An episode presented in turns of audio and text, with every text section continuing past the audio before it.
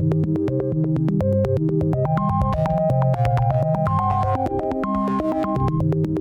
onda bandita? ¿Cómo están? Bienvenidos al Shuffle, un podcast del Tadaima y hoy vamos a platicar del estreno de este fin de semana, Jurassic World Dominion, este que se dice, se dice, se cuenta que es el cierre de esta franquicia que empezó ya en 1993 con la famosísima y queridísima Jurassic Park. Pues bueno, bandita, yo no sé ustedes si han notado un patrón recientemente de las películas desde hace ya como tres años, pero sobre todo este año en particular parece que regresamos a los 80s y a los 90s entre Top Gun y muchas otras franquicias que se están reviviendo y ahora le tocó a Jurassic Park. Esta película que se estrenó en 1993, como ya les había comentado. Y no sé ustedes, si algunos de ustedes nos están viendo, seguro no la vieron en el cine. Es más, probablemente igual que Top Gun, la película salió antes de que ustedes nacieran. Pero habemos personas que sí tuvimos la oportunidad de verla en el cine. Yo hasta ahora, hasta ahora que me doy cuenta que mi familia era muy cinéfila. El entretenimiento en mi casa cada fin de semana era ir al cine y eso me dio la oportunidad de ver grandes películas en cine desde aquel tiempo. Yo era una mocosa así chiquita cuando me tocó ver al gran tiranisaurio, tiranisaurio, al gran tiranosaurio Rex que hacía temblar el vasito y luego el ojo. Esa escena cuando tienes, no sé, como 10 años o 9, no sé qué edad tenía cuando salió esa película este, sí se queda contigo, se queda contigo en la vida y, entonces cuando ves el tráiler de esta nueva película donde van a salir los actores que salieron en aquella película, Sam Neill, Laura Dern y Jeff Goldblum, pues obviamente te emocionas, te emociona. Y bueno, vamos a ser honestos, esta no es la franquicia más consistente que existe en la historia del cine. O sea, yo amo Jurassic Park y creo que varios de ustedes aman Jurassic Park, pero la verdad es que las otras dos de la trilogía original me dan exactamente lo mismo. Es más, ya no me acuerdo ni de qué van.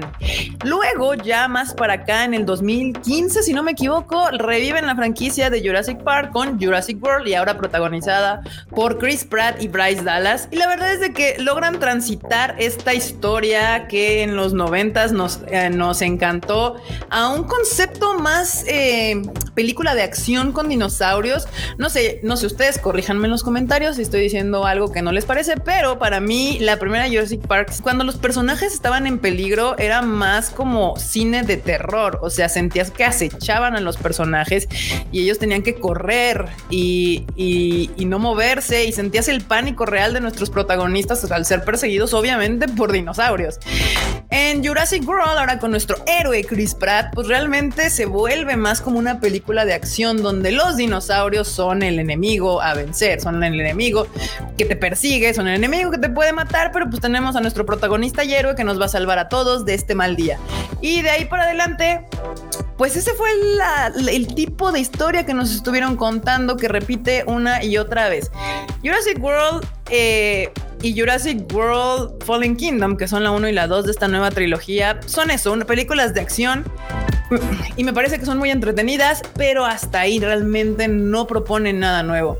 Ahora, con esta nueva película, como podemos ver en el tráiler, me parecía interesante que el tráiler nos presentaba el conflicto de que después de Fallen Kingdom, donde los dinosaurios por fin se escapan de esa isla y entonces se integran a este mundo nuevo donde tenemos nosotros que interactuar el día a día con dinosaurios, lo podemos ver en el tráiler. Ese es el problema que me están planteando en el tráiler. ¿Qué vamos a hacer, humanidad? ¿Qué vamos a hacer? No deberíamos de estar conviviendo con dinosaurios. Por algo se extinguieron. Representan un problema para nosotros. Somos humanos. Ellos son dinosaurios. Nos van a comer y todo va a pasar. Va, a ser un problema. Yo pensé que de eso iba a tratar la película. Y oh, gran sorpresa. No, no va por ahí. Nos van a plantear otro conflicto mucho más pequeño y más controlado, obviamente más fácil de resolver, que es algo de unas langostas eh, mutantes que están acabando con todo el trigo y toda la, pues, los cultivos de la humanidad. Y pues entonces tienen nuestros héroes que ir a detener estas langostas malignas. Prácticamente aquí nuestros tres protagonistas de la anterior eh, trilogía van a tratar de resolver este problema, mientras nuestros dos protagonistas de la nueva trilogía tienen otro conflicto que resolver, que es que a su hija, que no es su hija, se la raptan para estudiarla porque es un clon humano eh, y entonces ellos tienen que ir a rescatar a su hija. Y entonces son estas dos historias que convergen dentro de una isla nueva que es una eh, corporación maligna, como todos pensamos, que hace una gran relación con Apple. Prácticamente el, el CEO es Tim Cook y, no sé, pero bueno, por ahí va el asunto. No, no entiendo por qué el, el, chiste por ahí, pero bueno, lo hacen reiterativamente, te hacen ver como si fuera Apple. Eh, y ahí es donde nuestros protagonistas se encuentran y tienen que escapar de dinosaurios y resolver ambos problemas. Y, y, ya, o sea, toda la película es un constante. Se lo van a comer los dinosaurios. Se salvaron. Se lo van a comer los dinosaurios. Se salvaron. Ahora sí se lo van a comer los dinosaurios. Eh, se salvaron. Y, y, y eso es Jurassic World Dominion. Me entretuve, sí, sí, sí, me entretuve, me pareció divertida, sí me pareció divertida, la disfruté, sí la disfruté, tiene un montón de referencias a Jurassic Park, sí tiene un montón de referencias a Jurassic Park pero no es una gran película. Eh, yo, yo sé que pueden decir, ay, Kika, ¿cómo se Pues sí, es eso. Hay películas que son entretenidas, pero no tienen, no te entregan nada más, no tienen ningún valor de rewatch. O sea, no es una película que, a diferencia como de Top Gun, que podría ir en el avión y digo, ay, me estoy aburriendo, que tengo ganas de ver algo que me entretenga, o voy a aterrizar voy a ver Top Gun. Esta no, la verdad es que no. Si quisiera ver algo de dinosaurios, mejor pongo Jurassic Park otra vez. En vez de ver esta tercera película se, sí se recarga mucho en la nostalgia, tiene muchas referencias a la, a la película original y ese es su fuerte, ahí es donde se recarga. Y si no eres fan de la original o no la viste, pues donde se intenta de recargar es en los dinosaurios y en este constante peligro, me salvo, peligro, me salvo, peligro, me salvo. Pero es como acción y no como terror. Entonces eso a mí no me termina como de convencer bastante. Pero bueno, la verdad es de que ver a Laura Dern y a este Jeff Goldblum otra vez, lo siento Sam Neill, este me hizo muy feliz. Es muy divertida su interacción y me hizo reír mucho.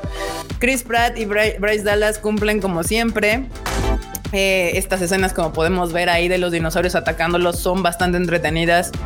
Eh, cumplen todo el apartado de la acción, que es lo que la gente quiere ver. Si tú quieres ir al cine en fin de semana a pasarte un buen rato, divertirte y emocionarte, definitivamente esta es la película que tienes que ir a ver.